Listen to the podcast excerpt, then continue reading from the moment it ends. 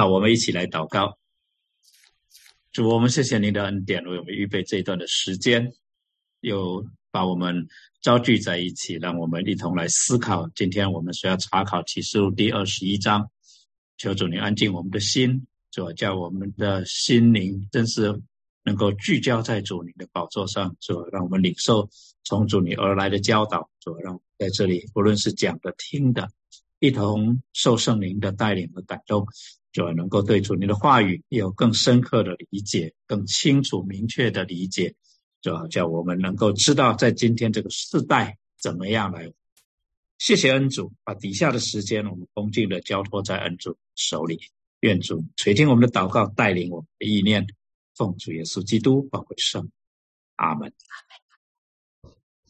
我们要继续啊看启示录查经，那么今天要看的是第二十一章。二十一章一共有二十七节，这一章的主题包括新天新地和圣城新耶路撒冷。那你会发现啊，在这里有两个新哈，新天新地，还有新耶路撒冷。所以其实这一章讲到我们素来所盼望的。好，那我们先复习一下，呃。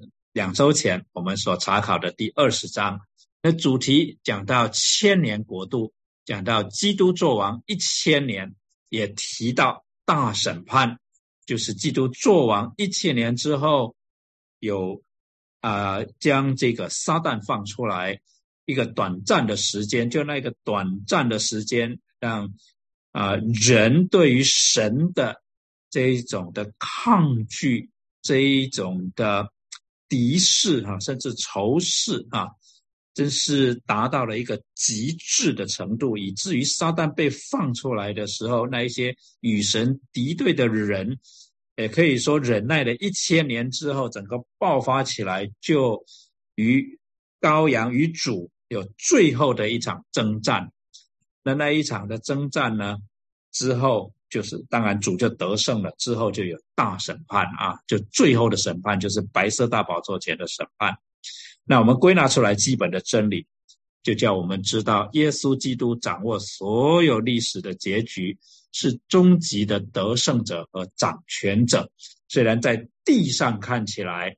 啊，有赢有输，有胜有败，好像从地上看起来，圣徒有顺境，有逆境，有困境，有掌权的时候，有被啊欺压的时候。从地上的角度看起来，好像是这样子哈。可是从天上的角度看起来，从头到尾，上帝在掌权，从头到尾，羔羊在掌权。所以啊，我们归纳出来三个属灵的原则。第一个讲到上帝的主权是显明了，撒旦迷惑人的手段终究是徒劳无功啊！是因为上帝的主权它显明出来，显明出来以后，我们就看清楚撒旦迷惑人的手段终究是徒劳而功。第二个，上帝为我们所预备的乃是称义和在基督里的得胜生命。换句话说，神为我们所预备的不只是在名分上面，我们是他的儿女。更是在基督里面，我们领受的这个生命是一个得胜的生命。第三个讲到，神必然永远除灭撒旦和他的跟随者，并且幕后必有审判，他要审判所有死去的人。好，那今天的经文呢，我们一起来看。一开始第一节说：“我又看见一个新天新地，因为先前的天地已经过去了，海也不再有了。”我又看见圣城新耶路撒冷由神那里从天而降，预备好了，就如新妇装饰整齐，等候丈夫。我听见有大声音从宝座出来说：“看啊，神的帐幕在人间，他要与人同住，他们要做他的子民，神要亲自与他们同在，做他们的神。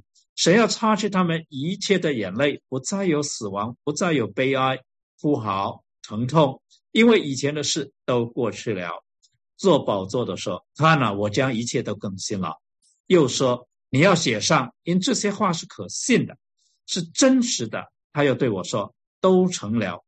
我是阿拉法，我是俄梅嘎，我是初，我是终。我要将生命泉的水白白赐给那口渴的人喝。得胜的必承受这些伟业。我要做他的神，他要做我的儿子。唯有胆怯的、不信的和正的、杀人的、淫乱的、行邪术的、拜偶像的和一切说谎话的，他们的粪就在烧着硫磺的火里。这是第二次的死。拿着七个金碗盛满幕后七灾的七位天使中有一位来对我说：“你到这里来，我要将心腹，就是羔羊的妻指给你看。”我被圣灵感动，天使就带我到一座高大的山，将那由神那里从天而降的圣城耶路撒冷指示我。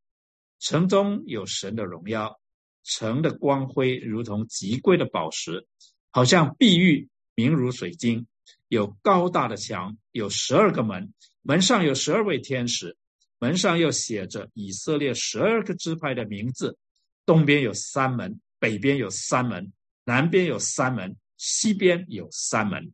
城墙有十二根基，根基上有羔羊十二使徒的名字。对我说话的拿着金围子当尺，要量那城和城门、城墙。城是四方的，城宽一样。天使用苇字量那城，共有四千里，长宽高都是一样。又量了城墙，按着人的尺寸，就是天使的尺寸，共有一百四十四轴。墙是碧玉造的，城是晶晶的，如同明镜的玻璃。城墙的根基是用各样宝石修饰的。第一根基是碧玉，第二是蓝宝石，第三是绿玛瑙。第四是绿宝石，第五是红玛瑙，第六是红宝石，第七是黄碧玺，第八是水苍玉，第九是红碧玺，第十是翡翠，第十一是紫玛瑙，第十二是紫丁，第呃十二个门是十二颗珍珠，每门是一颗珍珠。城内的街道是晶晶，好像明透的玻璃。我未见城内有电。因主神全能者和羔羊为城的殿，那城内又不用日月光照，因有神的荣耀光照，又有羔羊为城的灯。列国要在城的光里行走，地上的君王必将自己的荣耀归于那城。城门白昼总不关闭，在那里原没有黑夜。人必将列国的荣耀尊贵归于那城。凡不洁净的，并那行可憎与虚谎之事的，总不得进那城。只有名字写在羔羊生命册上的，才得进去。好，我们来看今天的经文。一开始，第一节、第二节说：“我又看见今天，哎，看见一个新天新地，因为先前的天地已经过去了，海也不再有了。”我又看见圣城新耶路撒冷由神那里从天而降，预备好了，就如心腹装饰整齐，等候丈夫。他在这里讲到将会过去的第一个天地，这个在旧约、在新约，不论是先知也好，使徒也好，都告诉我们。彼得后书三章十节那里讲说，但主的日子要像贼来到一样。那日天必大有响声废去，有行直的都要被烈火消化，地和其上的物都要烧尽了。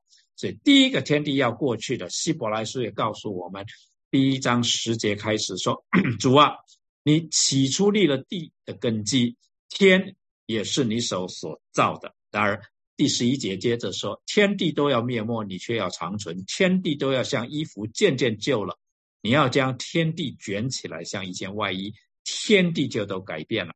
唯有你永不改变，你的年数没有穷尽。在罗马书，保罗跟我们讲到，因为受造之物浮在虚空之下，不是自己愿意，乃是因那叫他如此的。就换句话说，神第二次的创造是有一个次序，所以他们必须要等候。二十一节讲到受造之物。仍然指望脱离败坏的辖制，这是讲到第一次的创造，因着亚当夏娃的堕落，整个啊受造之物啊就受到辖制。那从那之后，受造之物就指望有一天能够脱离败坏的辖制，得享神儿女自由的荣耀。好，那马可福音主耶稣也讲，天地要废去，我的话却不能废去。所以这一些经文告诉我们，新这个观念是是一个强烈的观念，它带出跟旧的强烈对比。保罗。讲大家非常熟悉的那一句话说：“若有人在基督里，他就是新造的人，旧事已过，都变成新的了。”那我说过，第一次的创造次序啊，我们从创世纪以来就看到了。然后第二次的创造就是主耶稣受洗之后，他从水里上来，圣灵仿佛鸽子降临在他的身上，就告诉我们，第二次创造的开始是要在呃。就在主耶稣从水里上来要开始，换句话说，那个时候主耶稣领受了使命，要开始第二次的创造啊。那么第二次的创造就因此是在基督耶稣里面的。凡是在基督耶稣里面的人，他就是新的创造。那第二次创造的次序跟第一次就反过来。好，那么在新天新地里就没有遗留任何残余的旧天地的缺陷。这是第二十一章。要呃显明的一个啊重点哈，在新天新地里没有遗留任何残余的旧天地的缺陷。第三节他说：“我听见有大声音从宝座出来说：看哪，神的帐幕在人间，他要与人同住，他们要做他的子民，神要亲自与他们同在，做他们的神。神要擦去他们一切的眼泪，不再有死亡，也不再有悲哀、哭嚎。”疼痛，因为以前的事都过去了。那么神的账目在人间，他与人同住，让他的他拣选他的子民。这我们第一次是在出埃及的时候，在旷野，神啊白天云柱，晚上火柱，与他的百姓同在，保护他们，哈，保护他们，引领他们。那是我们第一次看到神的账目在人间的形象。啊，第二次神的账目在人间的形象，如同约翰福音第一章到第呃第一第一章第一节到第十四节那里所讲，就是道成为肉身与人同在啊。所以神的账目在人间是圣经一贯的一个真理，就是要应验他与他的百姓所立的约，其中他所给人给他的百姓的应许。神的账目在人间，他要与人同住，是要应验圣约的应许。在立位记的时候，主就说：“你们若遵行我的律例，谨守我的诫命，我要在你们中间立我账目，他会在我们中间立他的账目。我的心也不厌恶你们，我要在你们中间行走，我要做你们的神，你们要做的子民。”啊，在立位记二十六章三节，还有。到十一节到十二节那里就已经讲明神要与我们在。那过去神怎么与他的百姓同住呢？在利未记那里讲说：“我要在你们中间立我的帐幕，我的心也不厌你们。我要在你们中间行走，我要做你们的神，你们要做我的子民。我是耶和华你们的神，曾将你们从埃及地领出来，使你们不做埃及人的奴。我也折断你们所负的恶，叫你们挺身而走。”主。把以色列民从埃及做奴隶的地方把他们带出来，并且陪伴他们，并且告诉他们要怎么做。在出埃及记二十五章八节那里说：“又当为我造圣所，叫他的百姓能够眼睛看到一个有形有体的同在啊，使我可以住在他们中间。制造帐幕和其中的一切器具都要照我所指示你的样式。”这是神对摩西所讲的话啊，要为。以色列人要以色列人为神造一个圣所啊，制造帐幕啊，等等，这些是为了让以色列人，因为他们信心软弱嘛，所以他们眼睛能够看到一个好像神同在的形象，叫他们的心能够得坚固啊。那么在历代志下，所罗门要为神建殿，那里呃，所罗门啊建好殿奉献。奉献的时候，所罗门祈祷已毕，就有火从天上降下来，烧尽燔祭和别的祭。耶和华的荣光充满了殿，因耶和华的荣光充满了耶和华殿，所以祭司不能进殿。神以他的荣光充满圣殿来显明他的同在啊。然后他说啊，这称为我名下的子民，若是自卑祷告，寻求我的面，转离他们的恶行，我必从天上垂听，赦免他们的罪，医治他们的地。我必睁眼看，侧耳听。在此处所殿的献的祷告，现在我已选择这殿，分别为圣，使我的名永在其中。我的眼，我的心也必藏在那里。那这是过去。那今天神又怎么与他的子民同住呢？约翰福音告诉我们，道成了肉身，住在我们中间，充充满满的有恩典有真理。我们也见过他的荣光，正是父独生子的荣光。所以约翰做。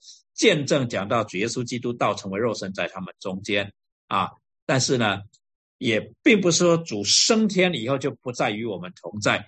保罗在以弗所书里面对以弗所教会也对我们说：各房靠着他联络得合适，靠着圣灵啊联络得合适，渐渐成为主的圣殿啊。你们也靠他同被建造，成为神借着圣灵居住的所在。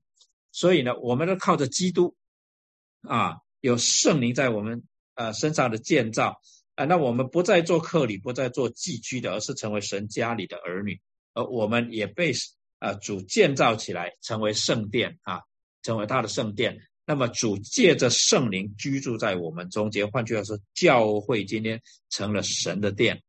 那么将来哈，我们讲到过去，讲到现在，那将来主再来之后。要怎么样与他的子民同同住呢？第三节已经告诉我们，我听见有大声音从宝座出来说：“看到神的帐幕在人间，或者说神的帐幕与人同在啊。”那神的帐幕在人间要与人同住所带来的改变祝福，第一个就是神要擦去他们的眼一切的眼泪；第二个不再有悲哀、哭好、疼痛啊。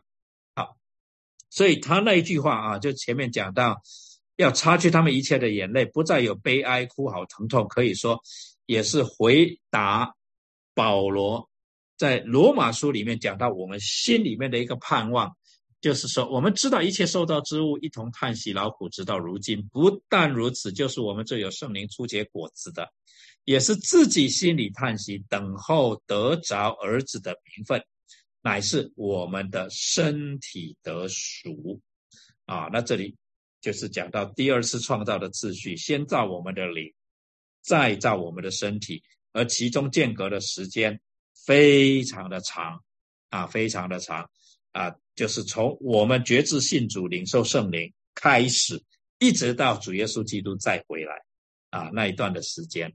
好，接下来信徒将来在新天新地跟主同住的时候，会跟以前有什么不一样呢？刚才讲到，擦去他们一切的眼泪，不再有死亡，不再有悲哀哭嚎，这些都过去了。啊，那第五节说，看了我这样一切都更新了。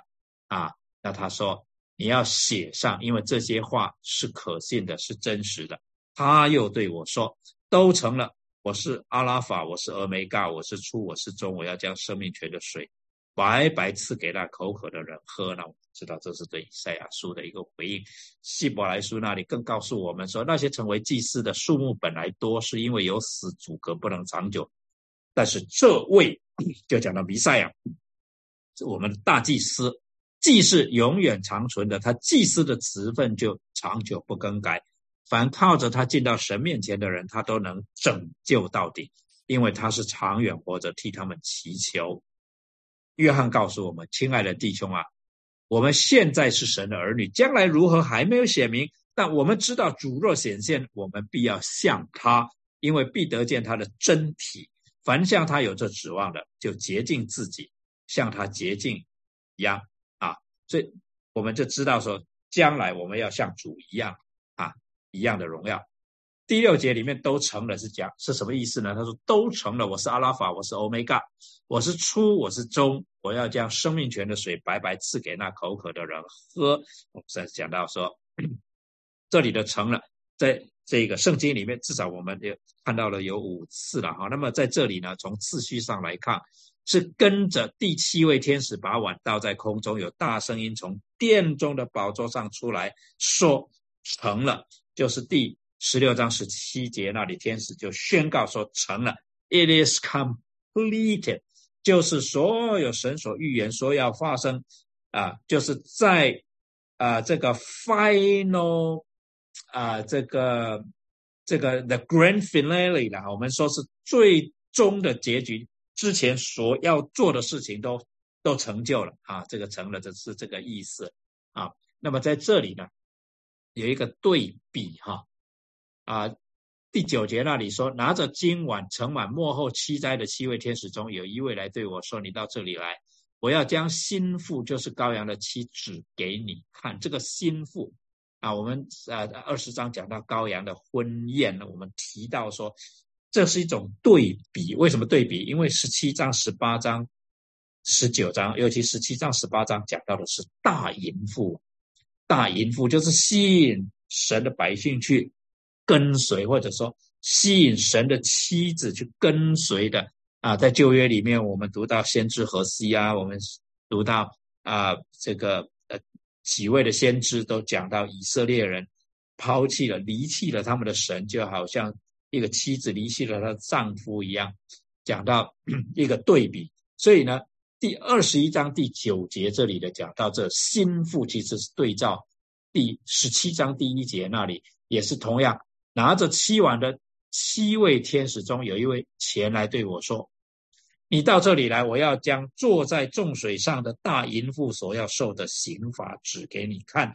”他这里开始都是讲到拿着七啊拿着七碗的七位天使中有一位对我说：“对他这好像是。”用同样的一个场景，但是做一个对照啊，就是神的心腹跟那个众水上的大淫妇是何等鲜明的一个对比啊，何等鲜明的一个对比。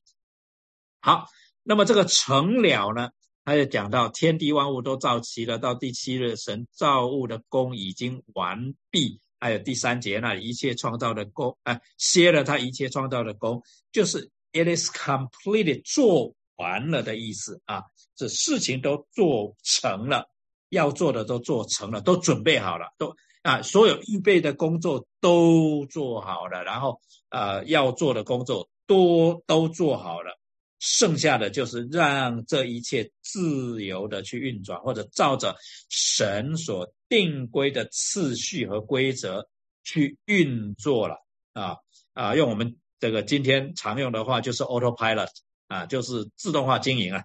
啊，就是就应该知道该怎么做了，该怎么做。可惜第一次创造的时候，当神歇了他一切的功，啊，让这个啊，他所有的受造的一切在亚当夏娃的看守底下、监督席底下运作的时候，这个看守的人出问题了，这个这个这个监督的人出问题，所以整个 system 就出问题了，啊，但是第二次就没有亚当夏娃了，为什么？因为第二次来监督、来看守的就是主耶稣基督了，OK，神的儿子，我们的羔羊啊，就是神的羔羊，在做宝座的羔羊。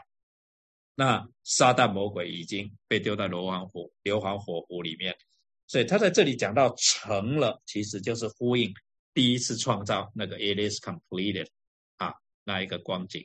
好，那这里是叙述主耶华第。刚啊，我们看到创世纪这里呢，是叙述主耶和华第一次创造工作告一个段落啊。那么另外讲到一个成了呢，是在十九章第三十节，就约翰福音十九章三十节那里讲，耶稣尝了那处，就说成了。那这里这个成了是讲到他道成为肉身来要应验天父上帝在借着先知所预言弥赛亚身上必须要应验的事情。所以呢，主耶稣在那里，他就成了，就成就了那些事情，那是救赎工作的完成啊。那第二次创造所必须做的预备工作，乃是主耶稣基督在十字架上必须要完成的。那接下来，oops 啊，这里这个接着圣灵在属基督的人身上开始新的创造啊。那这里有一个 process，刚才讲到啊，第二次的创造有一个 process，我们现在在这个 process 之间，等到。这一些都做成了啊，那就啊，这个 grand finale 就都成了啊。好，所以做宝座的他说啊，他说看啊，怎么等等等，这里包括五个要素。第一个，他将一切都更新了；第二个，这些话是可信的，是真实的啊，是 believable 啊，是 truthful 啊。第三个都成了，第四个呢，他是出是终，from the beginning to the end，他掌权。第五呢，他有一个 reward，他要将生命泉的水。白白的赐给那口渴的人喝，所以这里有五个 main elements，就五个要素哈。好，接着得胜的必承受这些伟业，承受什么伟业呢？加拉太书保罗早就讲到说，你们既属乎基督，就是亚伯拉罕的后裔，是照着应许承受产业的。这里非常重要，就讲到说，我们承受产业是照着应许的，所以我们在今天所占的这个。地位上面，我们在我们今天的 position 上面呢，我们一样还是啊坚信这个应许必然会成就。我们现在还在等候这个 final fulfillment 来 fulfill 这个那神所给我们的应许，就是成就那永恒的产业啊。好，那保罗也提醒我们说，既然是儿女，便是后嗣。就是神的后嗣和基督一同做后嗣。如果我们和他一同受苦，也必和他一同得荣耀。对不起，所以在这里是讲到我们的盼望。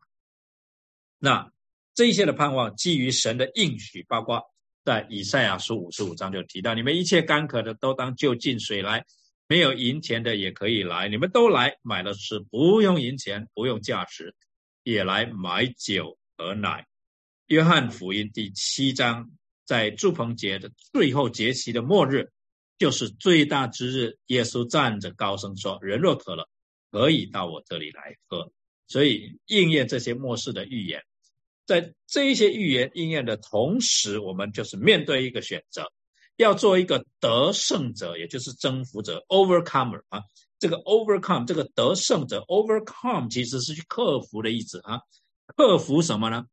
克服环境所带给我们的这一种恐惧也好，这一种啊疑虑也好啊，这种叫我们的心灵啊就是动摇的各样的因素啊，所以我们要选择是要做一个得胜者，一个征服者 overcomer。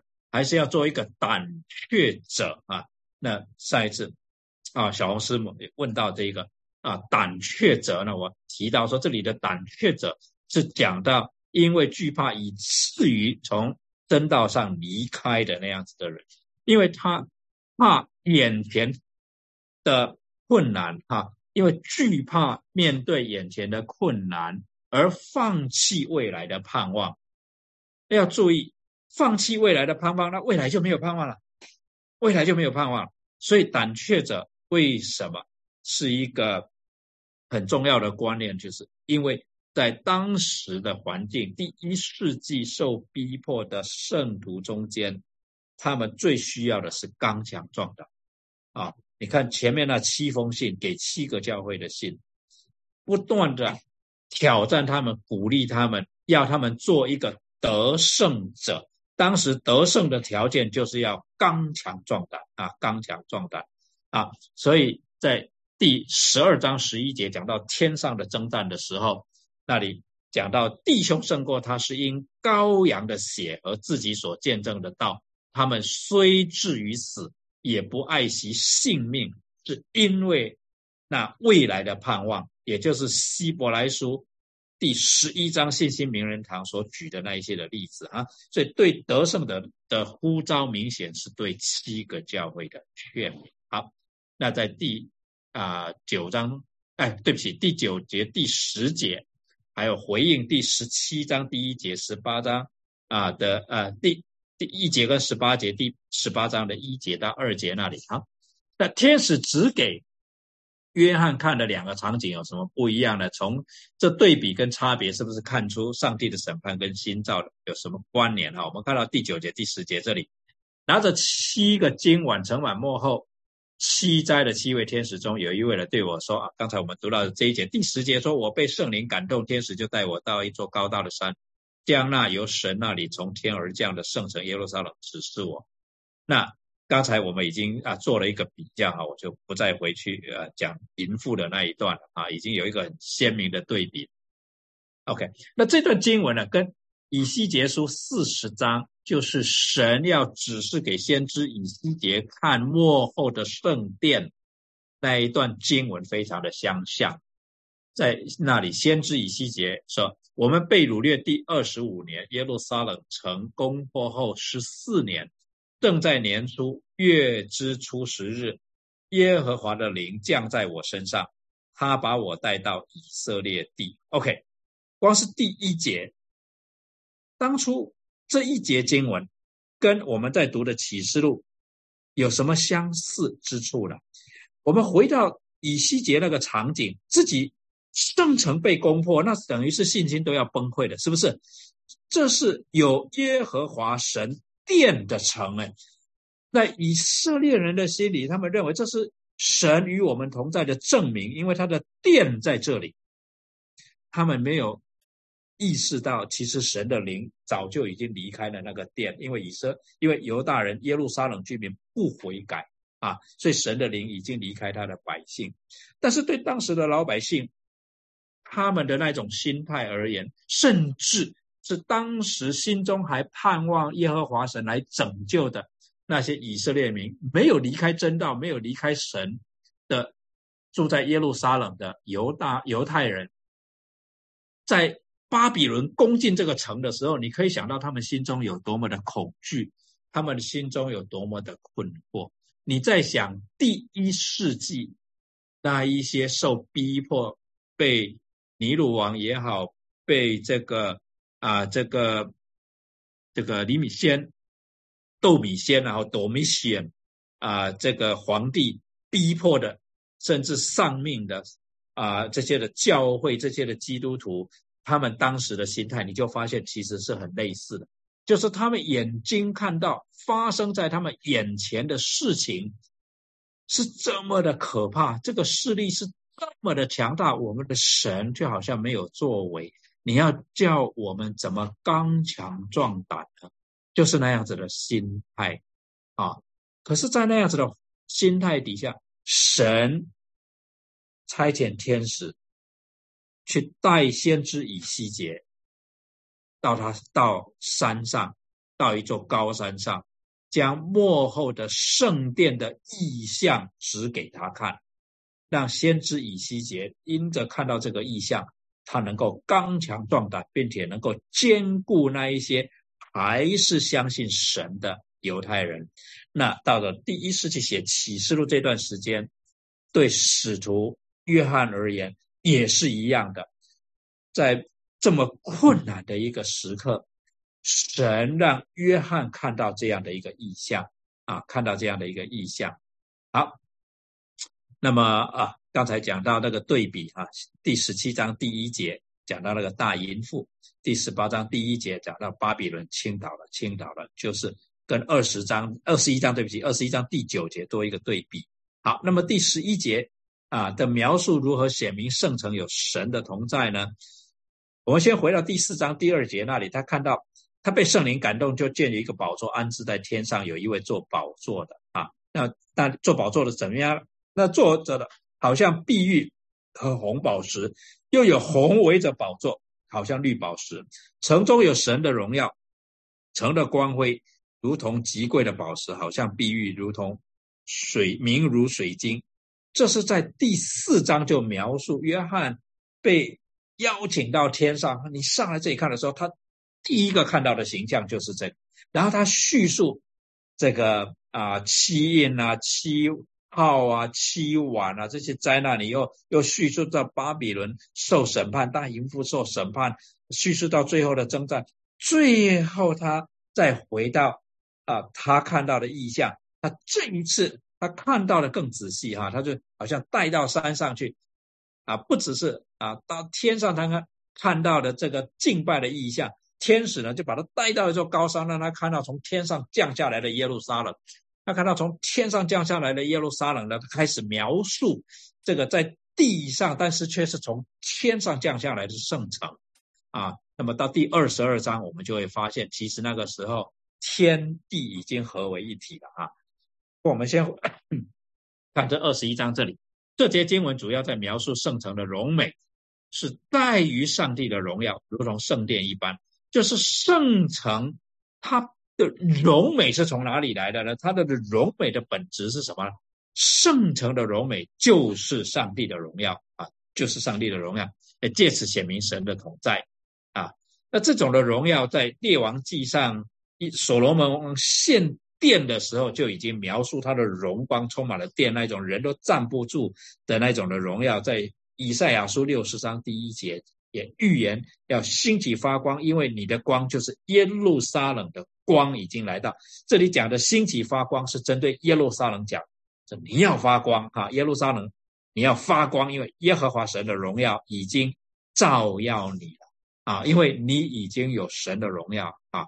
好，那么以西结书那里描述到先知以西结看到幕后的圣殿里面有什么事呢？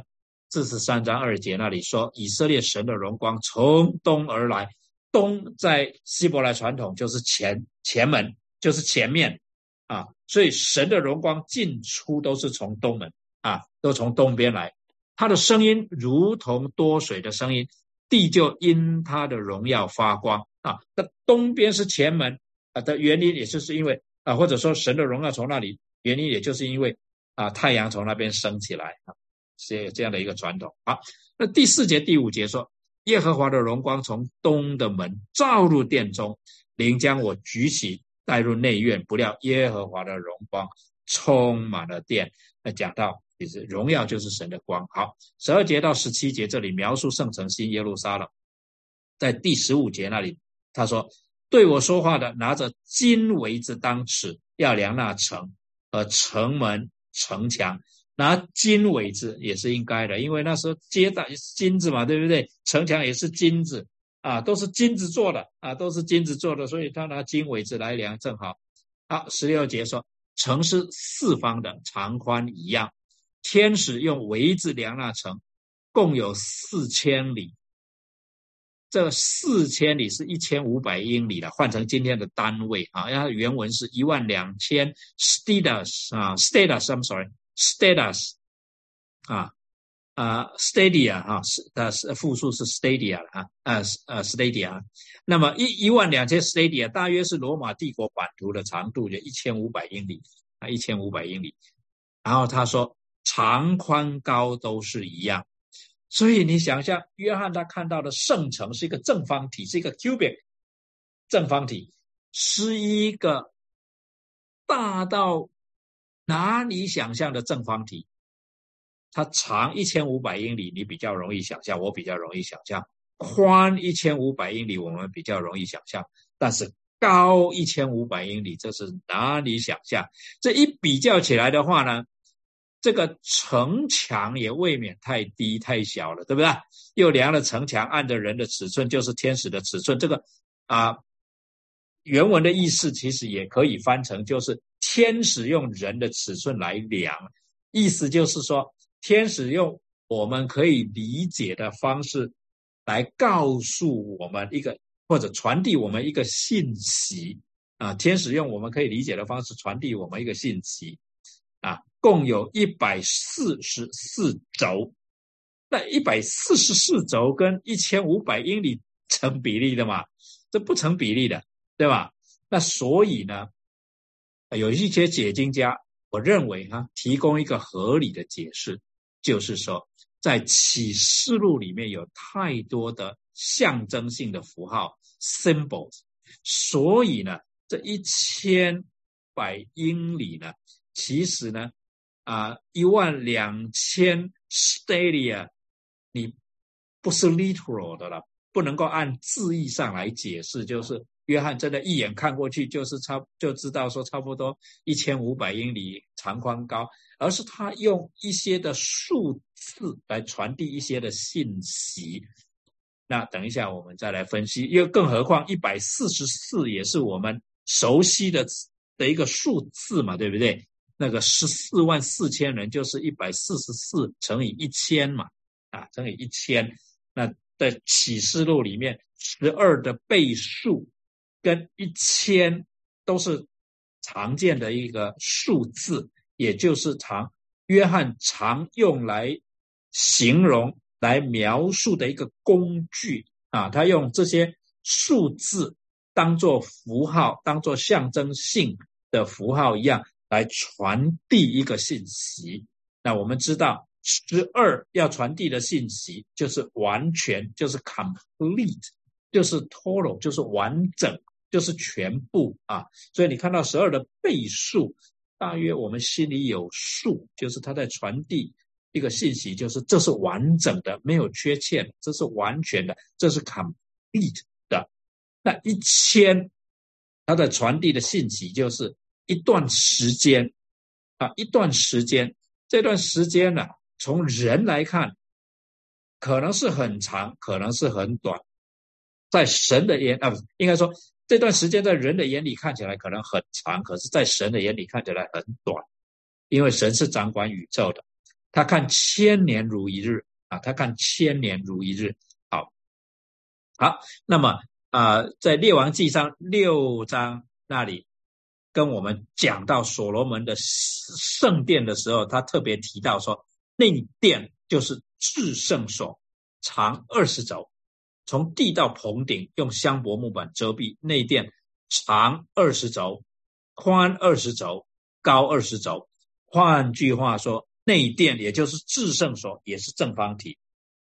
所以圣城的建造，或者说圣城啊的这个形象，跟至圣所。The Holy of the Holies，至圣所的形象是一致的，而圣城的形象呢，跟至圣所形象一个最大的不同就是，圣城的形象让我们看到是一个完整，并且一个啊这个啊等于是至圣所是一个影子，是一个模型，但是圣城是 reality 啊，是实体。啊，所以呢，圣城的建筑明显是和至圣所相相似的，都是立方体，而它所要 communicate 的一个重点就是啊，圣城是至圣所的实现，实现啊。所以圣城是什么形状？长宽高是多少？有什么可能的预表呢？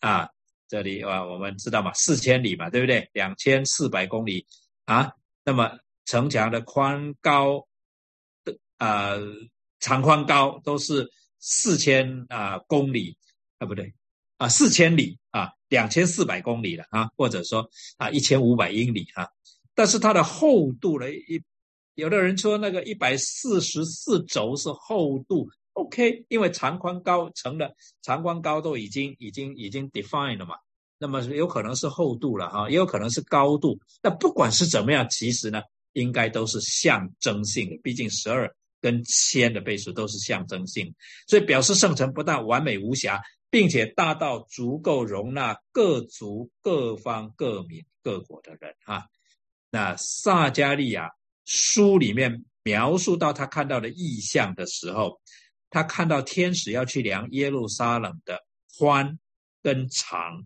，OK。而以西结所看到的幕后圣殿的维度，他在描述的时候也是长跟宽，长跟宽。可是，在启示录里面，约翰所看到的就不只是长跟宽了，而是三维的了，三维的。所以总归来看，以西结量了长跟宽，而约翰看到天使量了长。宽跟高，所以约翰所看到的圣城，它完美的程度，要比撒加利亚跟以西结所看到的圣城要高一个层次。那高一个层次是什么意思呢？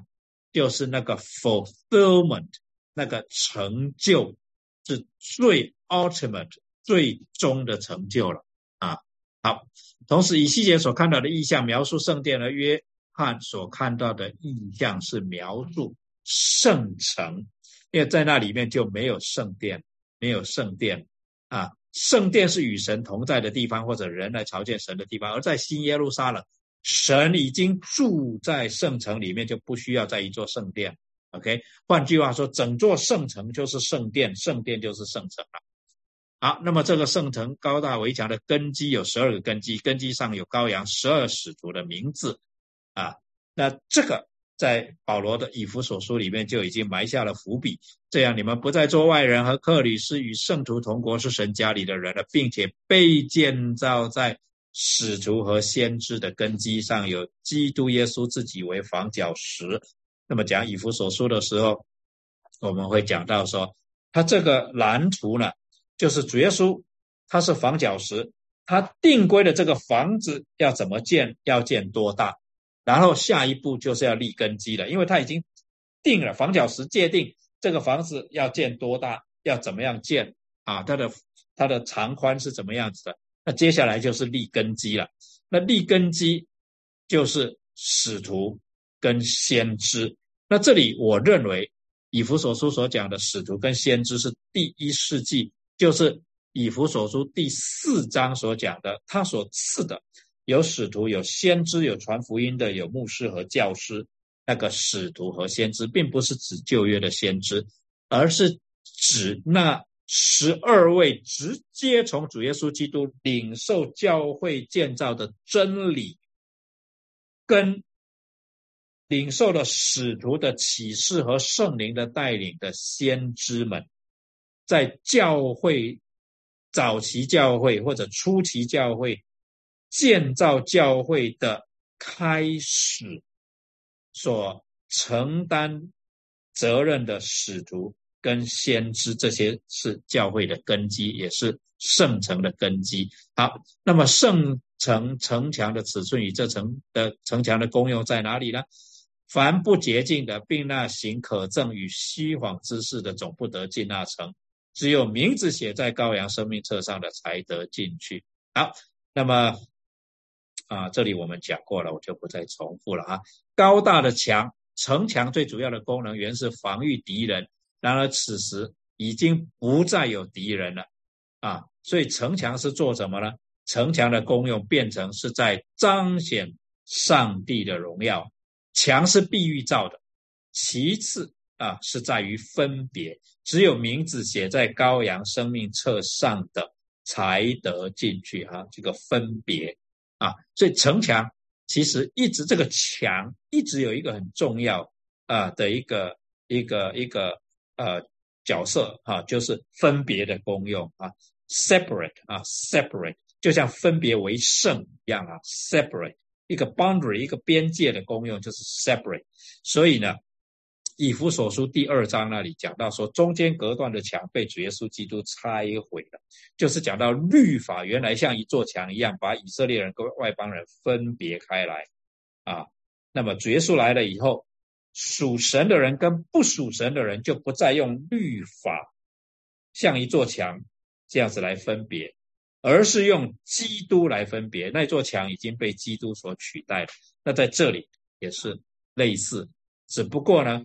更显明出来一个功用，就是彰显上帝的荣耀啊。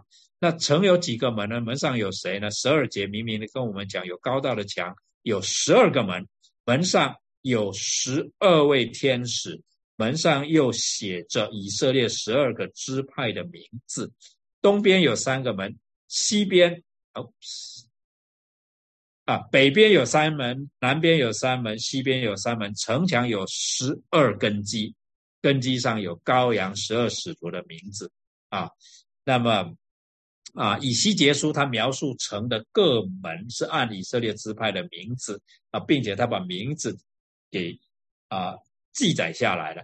可是我刚刚讲过，以西结所看到的是这长官，他看到的是比较低层次的啊一个一个一个啊 fulfillment，所以应该不是 ultimate fulfillment 啊。那么，啊，不管怎么样呢，这里十二个名字跟第七章十四万四千人的十二个支派名字不完全一致啊。换句话说，以西结书所看到的意象啊，跟启示录里面所彰显的像啊不完全一致，所以呢，很多的学者认为呢，这个名字不是那么重要，名字不是那么重要，他所要 communicate 的一个主题是 inclusion 啊，就是包括十二个支派的人都有啊，十二个支派的人都有，而。学者啊，也就有一批的学者啊，认为啊，我也同意这一批学者的看法，就是他这个十二支派其实是也是象征性的，就是所有信主的人，所有属基督的人啊。好，因为若十二个支派的名字，哎，就啊，是指所有属神的圣徒，也就是教会，那么。城门取名的意义也是象征着教会是进入圣城的门啊，那这个跟马太福音第十六章就是 consistent 啊，在那里神啊，就主耶稣基督把这一个阴间的钥匙交给教会，就是说教会掌握了一个人是否得救的那个门，救恩的门。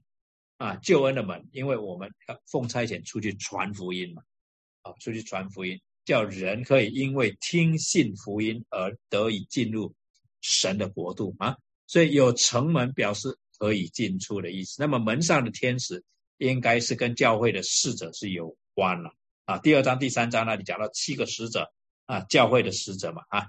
好，那么羔羊十二位使徒的名字是指哪十二位呢？那十二位呢？啊。我认为呢，其实是据啊，就是说，是啊，照新约圣经的用法，就是使徒们每次一提到 the twelve，the twelve，就是一定是指那十二位，不论是保罗也好，约翰也好，啊，路加也好，他们一讲到那十二人，那十二人，就是指啊。这个啊，彼得为首啊，彼得、约翰、雅各为首的这十二个人。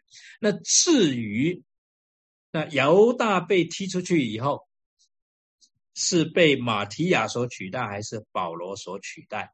啊，我想呢，啊，可能不是那么重。我个人是认为保罗来取代的，这个这个意意义是很强烈的啦，是很难否定的啦。啊，就从这个啊。路加福音的叙述啊，不是路加福音这个使徒行传的叙述来看。不过这个啊，不是我们今天的重点。我相信那个 the twelve 是指十二位使徒啊，就是主耶稣所亲自拣选的十二位使徒。那么十二个支派整体来说代表圣城的城门啊，这里我刚刚讲过了。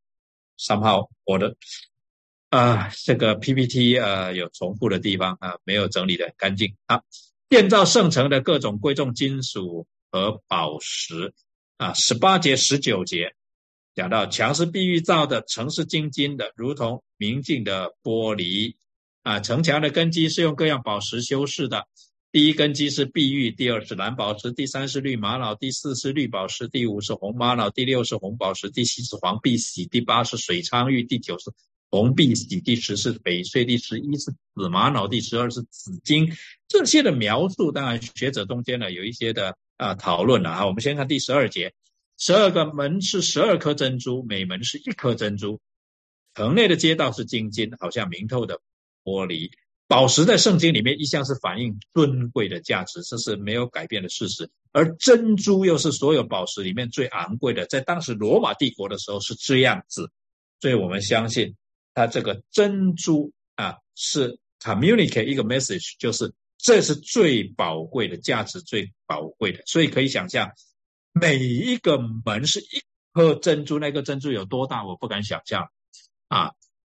那个珍珠，它所要表述的就是每个门都是非常昂贵的价值，不是我们可以想象的昂贵啊。我们呃，这个可以讲说，我们的实体限制了我们的想象了，没有可能想象了啊。啊，那有些宝石认为这十二种宝石的次序是故意跟埃及十二个星座次序相反，来排除这个拷贝的嫌疑。那这这一类的学者还蛮多的了啊。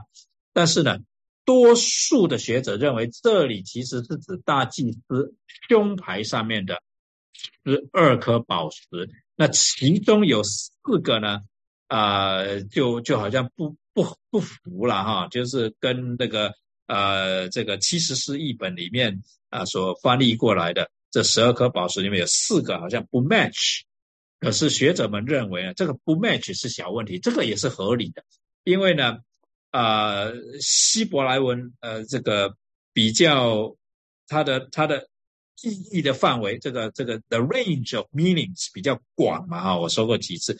所以这个翻译不是很 precise，希腊文、希伯来文之间的翻译，哈啊，尤其是在特定的东西上面容易有误差，这是很很很很平常、很常见的了啊，因为这个这个呃语文上面的限制没有办法啊，对吧？Anyway 啊，Anyway，这个啊。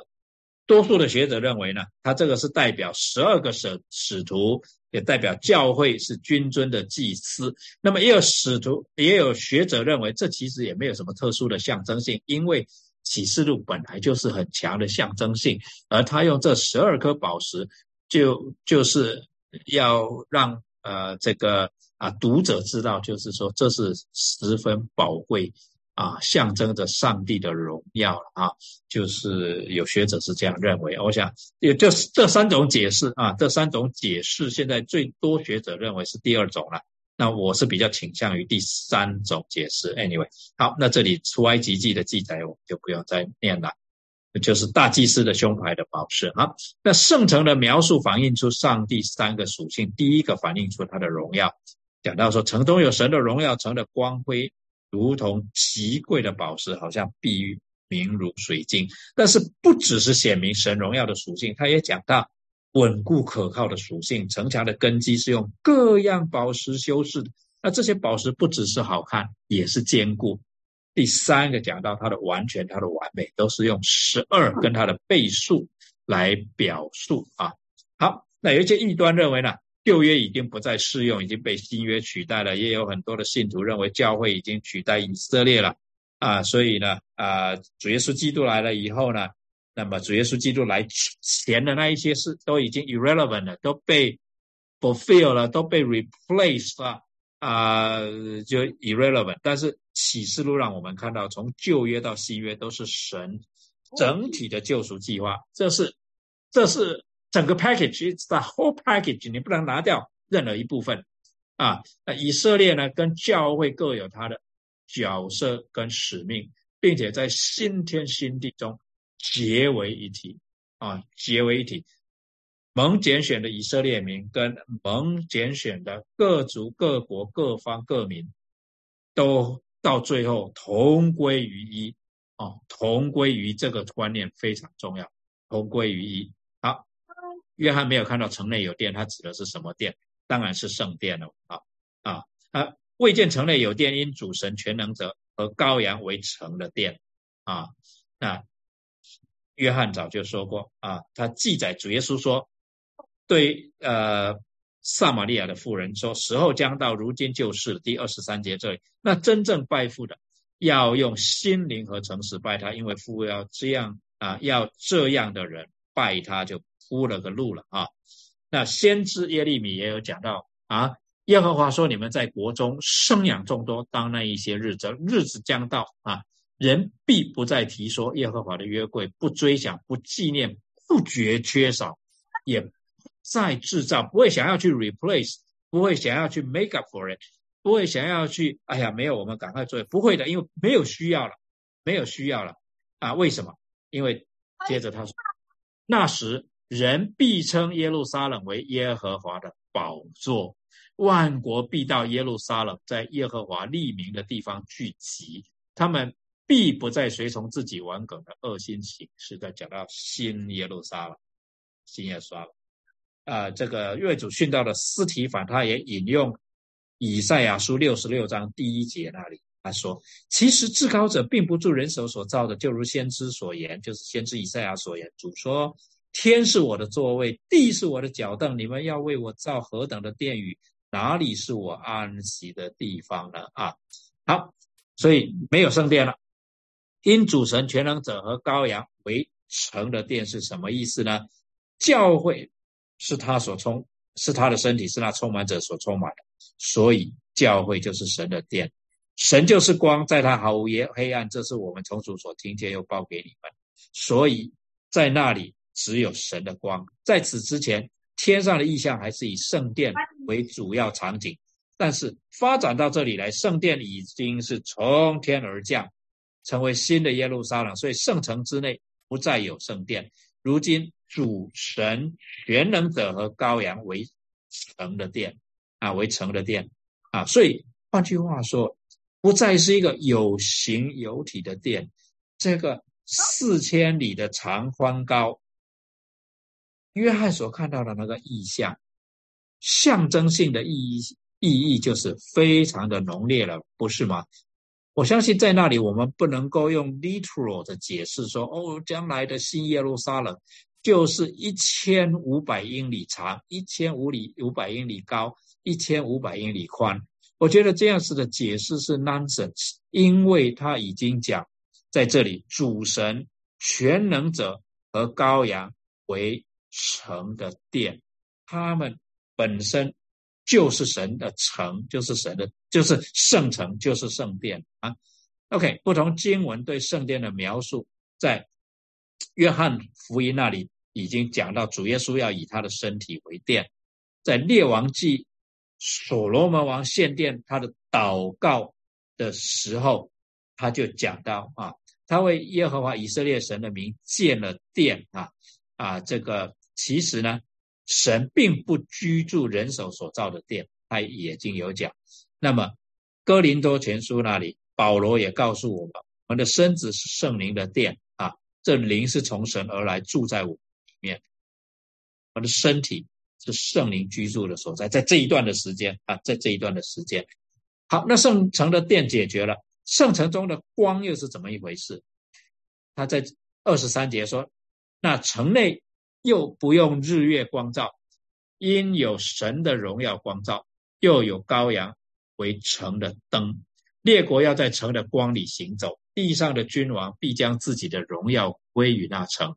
城门白昼总不关闭，在那里原没有黑夜，所以不需要路灯了，不需要再造光体了。”因为不需要分白天还是夜晚，不需要分白昼黑夜呀，已经没有黑夜了啊！我相信那时候也不是一天二十四小时了，那个时候就是只有光没有暗，很简单的一个观念，没有啊没有暗，只有光啊，也没有所谓的二十四小时啊。所以关于上帝的光呢，出埃及记里面十三二三二十一节讲，日间耶和华在云柱中领他们的路，夜间。在光柱中，在火柱中光照他们，使他们日夜都可以行走。但是新耶路撒冷呢，就没有黑夜了，就只有光啊。那么诗篇里面也讲到：“你的话是我脚前的灯，是我路上的光。”约翰呢有记载说，主耶稣就在啊，相信我相信还是祝棚节的节期，他对众人说：“我是世界的光，跟从我的就不在耶黑暗里走。”必要得着生命的光，啊，好，那么这些都描述到上帝永恒的国度，它的本质跟它的名啊，列国要在城的光里行走，地上的君王必将自己的荣耀归于那城，一切的荣耀归于我主神啊，这城门白昼不关闭，在那里没有黑夜啊，但是二十七节讲，凡不洁净的，并那行可憎与虚谎之事的。总不得进那城，只有名字写在羔羊生命册上，才得进去。所以问题就是，城外还有人吗？毕竟有一个城墙，我们讲到那个城墙有一个分别的作用。城外还有人吗？那我们就回想马太福音二十五章二十六节，主人回答说：“啊，就是按才干分银的比喻，大家记得吧？”对第三个仆人，就是领了一千两银子的仆人，主人对他说：“你这又饿又懒的仆人，你既知道我没有种的地方要收割，没有散的地方要聚敛，等等等啊，你就应该怎么样？把钱拿到钱庄去放嘛，可以收利息嘛，是吧？那你这么不这么做？主重点就是他又饿又懒，那结局就是把这无用的仆人丢在外面黑暗里。”在那里必要哀哭切齿啊！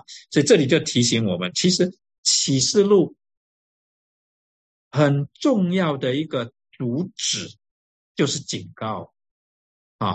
他不但安慰，他不但劝勉，他不但造就，他还有警告，他还有警告。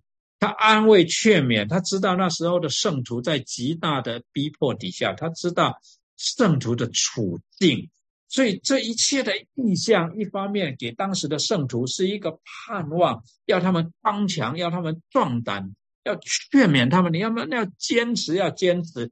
但是这里面还是有一个 element，就是若是你们不坚持，若是你们放弃的话，会是怎么样？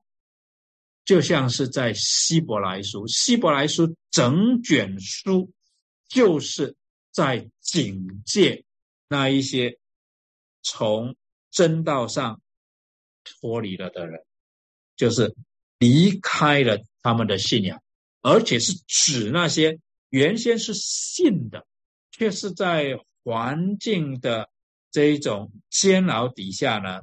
离开了真道，不再相信耶稣是基督是救主，再相信耶和华仍然掌权，而去放弃了他们的信仰，或者又回到摩西的律法，想要靠着行为来得救等等啊！所以启示录有一个很重要的主旨，是跟希伯来书一样的。事实上，弟兄姊妹。如果你这个时候再回过头去读希伯来书，你会有更深的领受的。